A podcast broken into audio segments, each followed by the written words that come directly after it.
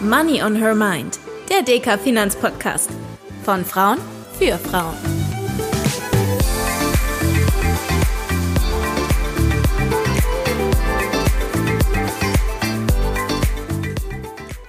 Hallo und herzlich willkommen zu einer neuen Folge von Money on Her Mind, dem DK Finanzpodcast von Frauen für Frauen und alle, die mehr um das Thema Geldanlage erfahren möchten. In erster Linie beschäftigen wir uns hier im Podcast ja mit dem Geld, das wir am Ende des Monats idealerweise, auch schon am Anfang, übrig haben, um es zu investieren.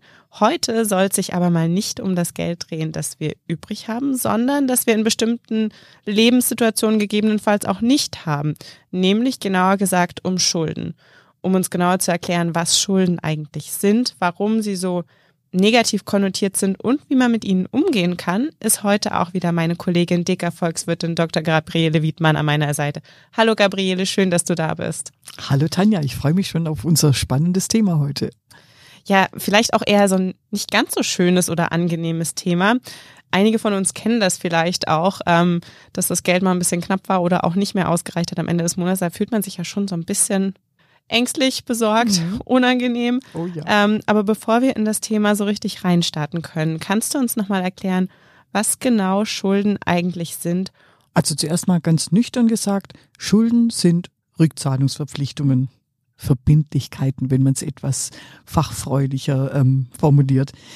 Das heißt also, ich will oder muss mir irgendwas kaufen und habe dafür aber gerade kein Geld oder aber ich will sogar ganz bewusst dieses Ding, was ich jetzt kaufen möchte, mit Fremdkapital bezahlen. Also nicht mit meinem eigenen Geld. Auf den ersten Blick ist es ja ganz einfach, warum das so negativ ist, weil wenn ich Schulden höre, wenn wir Schulden hören, dann denken wir, ah, hm, da ist wohl jemand zu arm und kann sich das nicht leisten und hat deshalb Schulden. Und deshalb diese negative Verbindung dann auch. Und du hast gerade gesagt, dass manche Menschen ganz bewusst Schulden machen und das, obwohl sie vielleicht auch eigentlich genügend Geld zur Verfügung hätten für das, was sie kaufen möchten? Und das kann man sogar ganz äh, aus ganz rationalen Gründen machen. Ja, Tanja, das ist so. Ich fange mal an, das habe ich in meinem Studium damals schon gelernt. Da hat ein Prof, unser Steuerprof, hat das immer wieder erklärt und ganz wissenschaftlich auch erläutert es gibt viele steuerliche Gründe, warum man Schulden macht, weil man manche Dinge dann, da kann man dann die Zinsen abziehen und die sind steuerlich dann bevorzugt, wenn ich sie mit Fremdkapital mache. Also ganz einfach nur steuerliche Gründe. Ich kann aber auch was auf Schulden kaufen, obwohl ich vielleicht genug Geld haben könnte, weil ich sage, die Ausgabe ist mir zu groß. Damit schränke ich mich in der näheren Zukunft zu sehr ein und dann packe ich das lieber in kleine Häppchen. Also das ist das berühmte Auto oder ein großes Möbelstück wenn ich da so viel Geld auf einmal zahlen muss, mache ich es lieber in kleinen Häppchen. Ich kann sogar Schulden bewusst machen, damit ich zeige, dass ich ein guter Schuldner bin, eine gute Schuldnerin bin. Nämlich, ähm, wenn ich einen Kredit habe und ich zahle den zuverlässig zurück, dann wird bei den ganzen ähm, Schuldnerqualitätsstellen, die, die, die das messen, wird dann auch gesagt, ja, Gabriele Wiedmann hat regelmäßig Monat für Monat bezahlt. Und auch das kann sehr gut sein, wenn ich zukünftig mal noch einen größeren Kredit haben möchte. Und da ist eben schon ein Eintrag da, beispielsweise bei einer Schufa, der sagt, bin eine gute Schuldnerin. Darf ich da eine kurze Zwischenfrage ja? stellen? Ich kenne das noch aus meiner Studienzeit in Amerika, dass es da immer um den guten Credit Score ging, ja, wenn man genau. zum Beispiel eine Wohnung anmieten wollte. Ist das das Gleiche? Ja, genau. Also ähm, das ist ja wirklich lustig, wenn du nie Schulden gemacht hast. Dann gibt es keinen Eintrag für dich und dann weiß niemand als unbeschriebenes Blatt, bist du gut oder bist du schlecht. Sobald du das mal gemacht hast, gerade so bei einem kleineren Kredit, dann steht da eben drin, hatte mal einen Kredit, hat zuverlässig Monat für Monat Zinsen und Tilgung bezahlt und dann gibt's da schon mal einen Pluspunkt. Und genau, du hast recht, das ist nicht nur, wenn ich einen Kredit haben möchte, sondern auch für andere Dinge, wie beispielsweise die Auskunft für Vermietungen, und da ist es wirklich hilfreich. Also kann, man kann das ganz bewusst machen. Aber mein Gefühl ist, dass das schon in Amerika nochmal einen ganz anderen Stellenwert hat als bei uns, oder? Weil dort auch viel mehr auf Pump beziehungsweise auch über Kreditkarte bezahlt wird. Und hierzulande ist das weiterhin nicht so beliebt und bekannt. Und ich glaube, hierzulande hat man auch tendenziell als Privathaushalt weniger Schulden, gerade so diese berühmten Kreditkartenschulden wie in den USA. Und es wird wahrscheinlich auch, also zumindest ist das so mein Gefühl manchmal, ähm, auch im Freundes- und Bekanntenkreis, eher anerkannt, man kauft sich halt was, wenn man sich auch leisten kann, wenn man das mal so formulieren möchte. Wenn man das Geld gespart hat, genau, genau so. Ja. Und das sind dann kulturelle Unterschiede. Gerade zwischen den USA und uns ist das ganz deutlich. Und ein viertes vielleicht noch, wenn ich das noch ergänzen darf. Ähm, manchmal kann es sogar sein, ich bin ziemlich reich, mache aber trotzdem Schulden, habe nicht die anderen Gründe. Und ich will aber ganz bewusst die Dinge, die ich habe, nicht verkaufen. Also gerade so die klassische Immobilie oder auch ein Wertpapierdepot, wo ich sage, das ist jetzt nicht sinnvoll, dass ich da dran gehe. Und auch da kann es sinnvoll sein, dass ich meine Schulden mache. Jetzt haben wir gerade drüber gesprochen, dass wir Deutschen kulturell nicht so gerne Schulden haben, sondern Sparer sind. Aktuelle Studien zeigen aber trotzdem, dass etwa jeder zehnte deutsche Erwachsene überschuldet ist. Gründe dafür gibt es viele. Das kann zeitweise Arbeitslosigkeit sein, eine Scheidung, geringes Einkommen oder halt auch die Konsumschulden, die dazu führen, dass Ausgaben und Einnahmen aus dem Gleichgewicht geraten. Ähm, du hast es ja gerade schon ein bisschen erklärt ähm, mit diesen Schulden. Auskunftsgeschichten. Schulden können durchaus auch was Positives sein, oder? Und zwar eben zusätzlich zu dem, dass ich meine äh, Kreditpunkte da sammle. Ja, und zwar dann, wenn ich die Schulden dafür mache, dass in Zukunft was besser wird. Also beispielsweise ich mehr Einnahmen habe, wenn ich in meine Bildung investiere. Für ein Studium oder eine Ausbildung, wo mir das Geld nicht reicht, dass ich dann das überhaupt überleben kann. Oder eben auch für ein Auto, mit dem ich zur Arbeit fahre und damit vielleicht einen besseren Job kriegen kann auch eine Wohnung oder ein Haus, das ich mir kaufe, wo, wo ich dann weiß, ich spare in Zukunft Miete. Solche Investitionen, die da sind Schulden sinnvoll. Wobei ich natürlich auch da immer aufpassen muss, dass ich mir die Schulden auch leisten kann. Was ich auch durchaus ein spannendes Thema finde, weil vielen von uns ist, glaube ich, auch gar nicht bewusst, dass für das Studium, selbst wenn man jetzt kein Recht auf BAföG hat, man da einen Kredit aufnehmen kann. Ich wusste es zum Beispiel damals nicht und äh, habe vier Jobs gearbeitet. Ohne die wäre ich vielleicht auch ein bisschen schneller durch mein Studium gekommen. Boah, und hättest weniger Stress gehabt, genau. Da gibt's sogar in Deutschland von der KfW, von der Kreditanstalt für Wiederaufbau, gibt's ganz gezielt solche Bildungskredite, die man da aufnehmen kann. Und die sind ja auch noch gefördert, haben dann billigere Zinsen, manchmal manchmal sogar einen Zuschussanteil. Und das ist durchaus was, was man sich überlegen kann. Wir halten also fest, Schulden für Investitionen wie beispielsweise in unsere Ausbildung, die können langfristig durchaus auch positive Auswirkungen haben. Welche Überlegungen würdest du denn sagen, sollten vor allem auch Frauen anstellen, wenn sie solche Schulden in Betracht ziehen? Und wenn du sagst speziell Frauen, dann wahrscheinlich auch deshalb, weil du mein, äh, weil du das Thema ansprichst, Frauen haben im Durchschnitt weniger Geld zur Verfügung, auch weniger Einkommen oder weniger Auszeiten Vermögen. Auszeiten wegen ja. Familiengründung beispielsweise. Da gibt es ja ganz viele Gründe. Und vielleicht kann ich das gleich als erstes nehmen, nämlich dieses, ich muss mir immer überlegen, wenn ich jetzt diese Schulden aufnehme, ich habe ja dann regelmäßige monatliche Zahlungen, die ich leisten muss.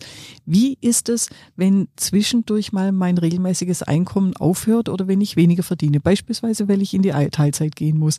Also bin ich dafür gewappnet? Kann ich das bei dem Kredit so machen, dass ich zwischenzeitlich vielleicht mal Zahlungen aussetze?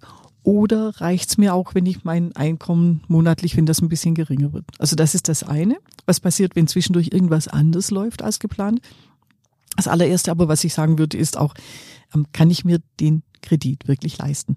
Also was ich an regelmäßigen Zinsen und Tilgungen, also das Abzahlen an dem Kredit, was ich da monatlich habe, ähm, ist diese Ausgabe immer noch niedrig genug, dass ich von meinem Geld jeden Monat leben kann? Dann noch ein drittes. Immer wenn ich eine größere Ausgabe habe, da rede ich jetzt nicht von einem Bildungskredit oder von irgendeiner sinnvollen Investition. Manchmal kauft man ja auch größere Dinge, die man nicht so unbedingt braucht. Ich sollte mir trotzdem immer überlegen, ist es diese große Ausgabe wert, dass ich mich damit so belaste? Also immer wieder dieser Gedanke, brauche ich's? Brauche ich's wirklich? Macht's mich glücklicher? Gerade dann, wenn ich merke, es wird enger. Also ich kann es mir vielleicht doch nur knapp leisten. Und da gerade beispielsweise bei einer Immobilie, also eine Wohnung oder ein Haus, wenn ich weiß, der Kredit, der geht wirklich an meine finanziellen Grenzen. Und dann muss ich mir gut überlegen, ob ich das schaffe, ob ich flexibel genug bin, das auch abzuzahlen. Weil wenn es nicht klappt und ich muss die Immobilie dann verkaufen, dann mache ich meistens so viel kaputt. Also dann verliere ich dabei so viel. Das sollte man wirklich nicht machen. Und als viertes möchte ich euch noch mitgeben, schaut auch immer, wenn ihr so einen Kredit aufnehmt, ob es da nicht irgendwelche Zuschussgeber gibt. Also gerade wenn du vorhin das angesprochen hast mit dem Bildungskredit, dass ich vielleicht den Kredit irgendwo kriege, wo ich auch zusätzlich nochmal einen Zuschuss kriege, wo ich gar nicht alles zurückzahlen muss, verbilligte Kredite und das, auch das, wenn man damals sorgfältig sucht, das lohnt sich und da hat man dann auch schon wieder ganz schön viel gespart.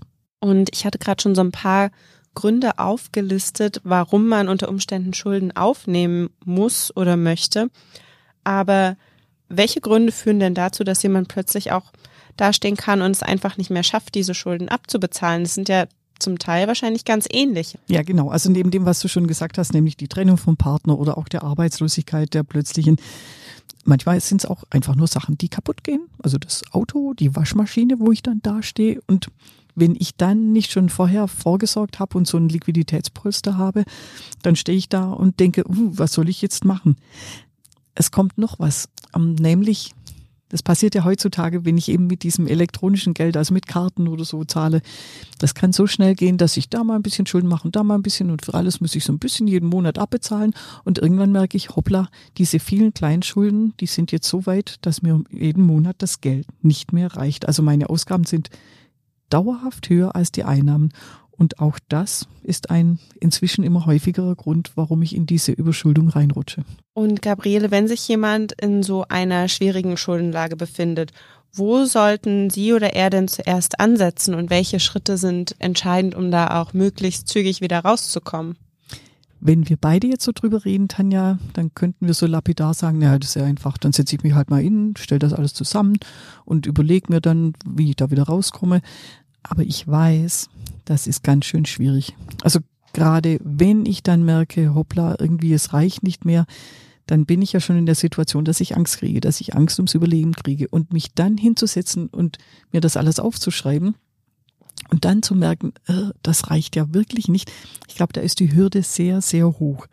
Trotzdem möchte ich euch ermuntern, also falls ihr in so einer Situation seid, falls ihr jemanden kennt, der in so einer Situation ist, ähm, setzt euch hin, schaut euch die Kontoauszüge, die Kreditkartenauszüge durch, schaut ganz genau, was geht jeden Monat weg. Schaut wirklich, dass ihr das alles auflistet und, und dann genau anschaut, passt es, passt es nicht. Und wenn ihr feststellt, dass die Ausgaben dauerhaft höher sind als die Einnahmen, dann müsst ihr was tun. Genau, und überhaupt dieser Schritt, sich erstmal damit auseinanderzusetzen, ich glaube, das kostet schon die meiste Überwindung. Oh ja. Aber was genau bedeutet denn, was zu tun, Gabriele? Mit den Leuten reden. Also mit den Menschen, denen man Geld schuldet. Manchmal sind es ja sogar privat irgendwelche Freunde, aber im Normalfall sind Banken oder Sparkassen oder auch irgendwelche hm, Unternehmen, die mir irgendwas verkauft haben. Und auch das unterschätzen wir. Das kann man. Und gerade Banken und Sparkassen wissen das auch und die haben da Erfahrung. Also wenn, wenn wir dann hingehen und sagen, ich habe gemerkt, es reicht nicht, können wir irgendwas machen, dann setzen die sich auch mit einem hin und sagen, lass uns nochmal gucken. Und es gibt ja auch Möglichkeiten, gerade bei solchen Krediten, die dann irgendwie so zu gestalten, dass die monatliche Belastung zumindest eine Zeit lang mal niedriger ist. Also mit denen reden, denen ich Geld schulde, wenn das nicht funktioniert oder auch wenn ich mir das nicht zutraue, es gibt Schuldenberatungsstellen. Beispielsweise jetzt in dem Ort, in dem ich wohne, bei der Gemeindeverwaltung, Ortsverwaltung oder aber auch bei Wohlfahrtsverbänden. Die Kirchen haben solche Schuldnerberatungsstellen, Schuldnerberatungsstellen. Und da sollte ich dann aber auch wirklich hingehen. Die Wartezeiten sind manchmal lang, aber sich dann auch die Zeit nehmen und, und sich die Mühe zu machen, dahin zu gehen, weil die uns auch helfen können, beispielsweise auch dann helfen können, wenn es darum geht, dass wir hingehen zu unserer Bank und mit denen Gespräche führen. Und du hast es ja eben nochmal gesagt, Scheidung, Arbeitslosigkeit und geringes Einkommen, das sind einige der Gründe, die zur Überschuldung führen können. Aber welche Maßnahmen können Menschen ergreifen, um ihre finanzielle Situation ja, zu stabilisieren, wenn sie mit so einer Lebenslage konfrontiert sind. Also jetzt noch zusätzlich zu dem, was du gerade schon aufgelistet hast. Gerade bei einer Scheidung, das habe ich jetzt auch im Freundeskreis wieder mitgekriegt, ist es ja so, da wird das Vermögen getrennt und die Unterhaltszahlungen werden festgelegt. Aber das passiert ja nicht von einem auf den anderen Tag. Das kann manchmal Monate oder sogar Jahre gehen. Und wenn dann klar ist, das ist für eine bestimmte Zeit, dann habe ich schon mal eine gute Chance im Gespräch mit meiner Bank zu sagen, pass auf, ich kriege da wieder Geld, aber das geht jetzt noch eine Weile. Dass man, dass man dann einfach das verschiebt. Auch bei einer Arbeitslosigkeit kann das sein oder ist es oft so, dass man sagt, ich bin jetzt arbeitslos, aber guck mal, ich habe schon so viele Gespräche oder sind offene Stellen. Da werde ich auf jeden Fall in Kürze wieder zahlen können. Und ähm, also das ist die eine Möglichkeit, wenn es so ist, dass man sagt, es ist nur eine, für eine befristete Zeit so. Ein zweites, was ich euch auch mitgeben möchte, ist, wenn ihr beispielsweise auf dem Girokonto immer wieder überzogen habt, wenn ihr da immer wieder im Minus seid. Also der berühmte Dispo. Ja, genau, genau, der Dispo-Kredit. Die Zinsen sind einfach extrem hoch. Und das hat seine Gründe. Also, weil dieses Geld auch für die Banken und Sparkassen sehr teuer ist. Geht zu eurer Sparkasse, geht zu eurer Bank und sagt, das mit dem Giro, das ist jetzt mal eine Weile so. Lass, lasst uns bitte einen richtigen Konsumkredit machen und der ist normalerweise günstiger und da haben die Beraterinnen und Berater bei den Sparkassen und Banken auch immer ein offenes Ohr dafür, wenn man das machen kann. Allerdings muss auch da klar sein, um diesen Kredit muss ich mich dann auch kümmern und den regelmäßig abzahlen. Und was mache ich, wenn ich denn keine realistische Chance habe, dass ich diesen Kredit wieder tilgen kann, beziehungsweise dass sich zeitnah an meiner Lebenssituation was verbessern wird? dann muss ich was ändern und zwar was Richtiges. Also das heißt erstens mal entweder mir überlegen, habe ich Vermögensgegenstände, auf die ich verzichten kann, dass ich die verkaufen kann? Also ein Auto, größere Möbelstücke, irgendwelchen Schmuck vielleicht, vielleicht auch eine Wohnung dann, um damit wieder mehr Freiheit zu kriegen. Und auch da gilt ja, ich muss jetzt nicht verzweifeln, das muss ich nie. Es gibt immer eine Lösung. Aber wenn, wenn ich dann merke, es ist jetzt gerade eine schwierige Zeit, das sind ein paar Jahre, die sind hart, dann verzichte ich darauf. Dann verzichte ich auf mein Auto, auf die eigene Wohnung. Ich muss ja nicht dauerhaft darauf verzichten. Diese Phase kann ja auch wieder vorbeigehen. Und das ist auch wichtig wieder für den eigenen Kopf, dass man sich das selbst sagt, das ist nicht für immer, dass ich verzichte, sondern für eine gewisse Zeit lang. Und auch das habe ich jetzt wieder gemerkt im eigenen privaten Umfeld. Es gibt gerade, wenn das Geld knapp ist, gibt es normalerweise auch die Möglichkeit, staatliche Unterstützungsleistungen zu beantragen. Also, dass man selbst auch nochmal schaut, wo kann ich finanzielle Hilfe kriegen, wo kann ich vielleicht Zuschüsse oder für meinen monatlichen Lebensunterhalt was bekommen. Als letzten Ausweg gibt es immer die Privatinsolvenz. Also wenn ich wirklich sage, ich kann die Schulden nicht zurückzahlen, es geht nicht mehr, da müssen dann meine Gläubiger, also die Institutionen und Menschen, denen ich Geld schulde, die müssen dann sagen, okay, wir setzen die Schulden wieder auf Null, wir verzichten darauf, dass die zurückgezahlt werden. Aber so eine Privatinsolvenz, die ist nicht umsonst. Die Bedingungen sind hart und die Auswirkungen für die Zukunft sind schon gravierend. Also danach ist es eigentlich ziemlich schwierig, nochmal einen Kredit zu kriegen, wenn man mal eine Privatinsolvenz hatte. Also diesen letzten Schritt, den sollte man nur gehen, wenn wirklich gar nichts anderes mehr geht. Und wie siehst du die Rolle von Krediten als Lösung für kurzfristige finanzielle Herausforderungen? Also welche Vor- und Nachteile sollte man da beachten? Und warum sind auch diese sogenannten Mikrokredite, also beispielsweise der Kauf über Klarna, gerade für junge Menschen so gefährlich? Also wir hatten ja über den Dispo schon geredet, dass das vielleicht nicht die schlauste Idee ist. Aber wie siehst du das allgemein? Diese kleinen Kredite für mal da, mal dort was, die sind wahnsinnig gefährlich, weil beim Einzelnen denkt man immer, das ist gar nicht so viel, das kriege ich schon hin. Aber irgendwann wird ja eine Grenze überschritten, die ich dann nicht mehr packe. Und ich persönlich, ich bin ja Schwäbin, bin auch der Meinung, gerade wenn ich so einen kleinen Kredit brauche, dann muss ich mir doch noch mal mehr überlegen, brauche ich das jetzt wirklich, gerade diese kleinen Dinge und lieber mal sich zurückhalten und lieber mal sagen, okay, ich kaufe das nicht. Weil, wenn man dann mal in dieser, in dieser Abwärtsspirale drin ist mit dem, ich habe zu viele kleine und größere Schulden, ich kriege das nicht mehr hin, das ist psychisch so belastend. Ähm, und deshalb sollte man wirklich schon von Anfang an schauen, dass man da erst gar nicht reinkommt in diese Spirale. Also ich bin ja schon deutlich älter als du und, und als viele von unseren Zuhörerinnen und Zuhörern auch. Aber da, dafür liebe ich auch das Bargeld, weil ich mit dem Bargeld besser merke, wie ich es ausgebe und wie es dann fehlt in meinem Portemonnaie.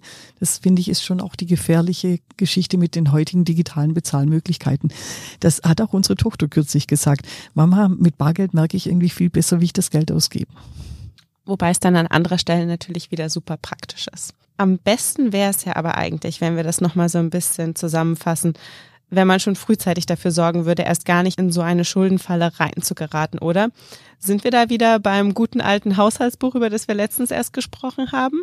Und wenn du schon sagst, Tanja, digital ist besser, ja, dieses Haushaltsbuch, das gibt's ja auch in digitaler Version, damit man ein bisschen moderner dasteht. Aber wenn, wenn, wenn ich jetzt drüber nachdenke, über das, was wir gerade eben gesprochen haben, um nicht in so eine Falle, Falle reinzukommen, ist ja wichtig, dass ich von Anfang an den Überblick habe. Und wenn ich von Anfang an sage, ich mache so ein bisschen Haushaltsbuch, schau, was habe ich an Einnahmen, was habe ich an Ausgaben, dann habe ich schon von vornherein die bessere Kontrolle darüber. Und also wie sich das so entwickelt mit meiner finanziellen Situation. Das heißt, es ist schon eine Prävention. Ich sorge also vor, dass ich in diese Situation erst gar nicht komme. Und es hilft mir auch deshalb, wenn ich so ein Haushaltsbuch habe, dann kann ich da ja auch nachschauen, so in den letzten Monaten, wofür habe ich wie viel ausgegeben und habe eine bessere Vorstellung davon, wo ich eventuell auch mal was einsparen kann, wo ich vielleicht ein bisschen was machen kann. Und möglicherweise ist es sogar auch eine gute Idee, dass wenn ich anfange, Schulden zu machen, wenn ich so meine ersten Schulden mache, dass ich das auch gleich anfange, das irgendwo aufzulisten, elektronisch oder auf Papier und dann schon den Überblick habe, also für den Kredit muss ich so und so viel pro Monat bezahlen, dafür, wenn ich mir das jetzt noch kaufe, so und so viel pro Monat und dann auch merke, hoppla, ähm, jetzt komme ich an eine gefährliche Stelle und mache dann nicht weiter, um dann erst gar nicht in so eine Überschuldung reinzukommen. Wir haben ja vorhin darüber geredet, dass Schulden für Privatpersonen dann sinnvoll sein können, wenn sie für eine Investition verwendet werden, also für eine Immobilie oder für die Ausbildung. Wertpapieranlagen sind ja auch Investitionen. Was hältst du denn von der Idee, einen Kredit aufzunehmen, um in Geldvermögen zu investieren? Oh, Tanja, wow. Im ersten Augenblick denke ich so, was ist das für eine verrückte Idee? Wobei, wenn ich länger drüber nachdenke, das war damals, als ich in deinem Alter war, also so Anfang der Nullerjahre, da war das auch schick für Wertpapierinvestitionen Kredite aufzunehmen. Das war so da, wo man gedacht hat, am Aktienmarkt, da kann ich locker 50 Prozent im Jahr verdienen und das dann noch auf Kredit und dann. Ein bisschen Goldgräberstimmung. Ja, ja, ja, genau. Und äh, übrigens, das war ja jetzt auch so in den Anfangszeiten, ist wahrscheinlich jetzt auch noch so, bei, bei Kryptoanlagen, Bitcoin war das auch total in, das kann gut gehen und es kann ja tatsächlich sein, dass ich, dass mein Kredit billiger ist, also weniger Zins kostet, als ich Rendite habe dann bei meinen Investitionen. Kann aber auch sein, dass es schief geht. Und das ist auch wieder ein großes Risiko. Wir hatten eine Zeit, ist noch nicht allzu lange her, da hatten wir so niedrige Zinsen, dass das sogar einigermaßen sicher möglich war. Wenn ich Schuldzinsen zahle von zwei Prozent und ich sage ja immer, bei Aktien kann ich im Durchschnitt sechs Prozent verdienen, da könnte ich das machen. Aber aus der Zeit sind wir jetzt schon wieder draußen. Also insofern, ich halte das für einigermaßen riskant. Das sollte man sich gut überlegen. Und ehrlich gesagt, ähm, das sollte man dann auch wieder nur dann machen, wenn man sagt, ich kann diesen Kredit monatlich auch abbezahlen, falls das alles schief geht mit dem Wertpapierinvestment oder mit dem Kryptoinvestment, das ich da tätige. Dann lass uns vielleicht noch kurz drauf schauen, ob ich denn als Privatanlegerin auch mit Schulden Geld verdienen kann. Ich glaube ja schon, oder? Ja, tatsächlich mit den Schulden von anderen. Nämlich, wenn ich mein Erspartes hergebe, um anderen zu ermöglichen, dass sie Schulden machen. Und das ist ja volkswirtschaftlich total sinnvoll. Der Staat macht Schulden, darf Schulden machen, weil er dafür für die Öffentlichkeit Dinge bereitstellt, wie Schulen, wie Straßen, wie auch die, die Sicherheit ist ja praktisch eine Investition, öffentliche Sicherheit, ähm, Investition in zukünftiges Wachstum oder eben auch Unternehmen. Wenn die große Investitionen tätigen, eine riesen Fabrikhalle bauen oder neue Maschinen anschaffen oder in neue Technologien investieren.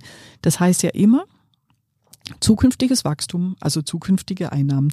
Und wenn ich als Privatanlegerin da investiere, dann kann ich davon profitieren, weil die zahlen mir die Zinsen und damit habe ich eine Gewinnmöglichkeit für mich und ich kann sogar nicht mal nur die Zinsen vereinnahmen, sondern ich habe im Normalfall auch noch ähm, Kurszuwächse oder habe zumindest die Chance, dass ich da Kurszuwächse habe. Das ist ja diese berühmte Anlageklasse Renten, über die wir auch schon ab und zu mal geredet haben. Habe ich dich gerade richtig verstanden? Für mich als Anlegerin sind die Schulden dann sogar ein Gewinn?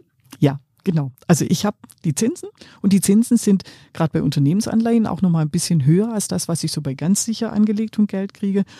Und ähm, es ist auch so, dass man diese Staatsanleihen oder Anleihen allgemein, dass man die sogar an den Finanzmärkten heutzutage dringend braucht. Gerade die sicheren Staatsanleihen, deutsche und US-Staatsanleihen sind ja das sicherste, was es auf der Welt gibt sind oft Besicherungen für irgendwelche komplizierteren Finanzmarktgeschäfte.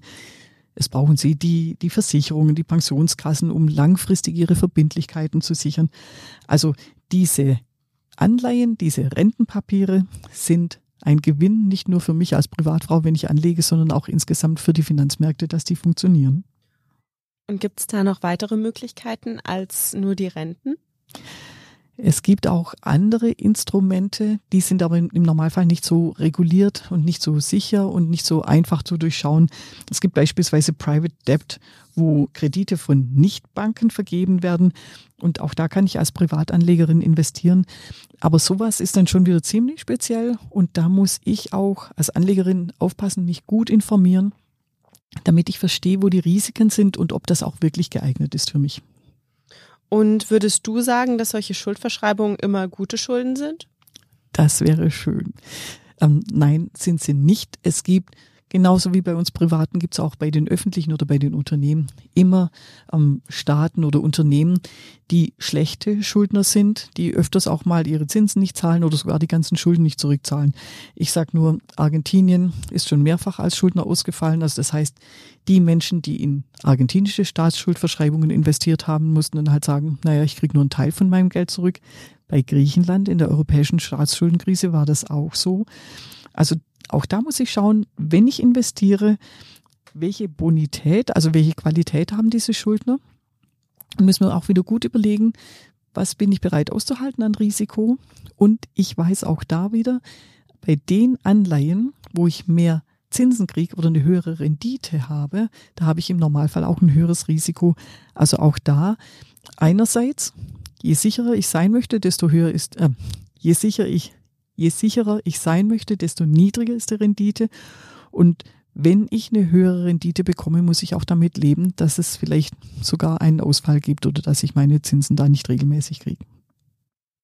Das heißt, am Ende ist es bei uns Privatpersonen und bei den Staaten und Unternehmen doch gar nicht so unterschiedlich. Da hast du recht, ja. Also, wir fassen mal zusammen. Wir müssen darauf achten, dass wir unsere Schulden uns auch leisten können und dass wir es beim Online-Shopping nicht übertreiben. Das wünschen wir zumindest auch euch, liebe Zuhörerinnen, dass ihr da immer einen guten Überblick behaltet und äh, wenn ihr Schulden aufnehmt, dann hoffentlich äh, für sinnvolle Investitionen und dass ihr da auch in keine Schuldenfalle reingeratet. Vielmehr wünschen wir euch, dass ihr eure Ersparnisse beiseite legen könnt und natürlich beispielsweise auch in Renten oder in andere Anlageklassen investieren könnt. Wir hoffen, ihr habt auch heute wieder das eine oder andere mitnehmen können und wir freuen uns schon drauf, wenn wir uns hier in zwei Wochen wiederhören. Vielen Dank und bis bald. Bis zum nächsten Mal.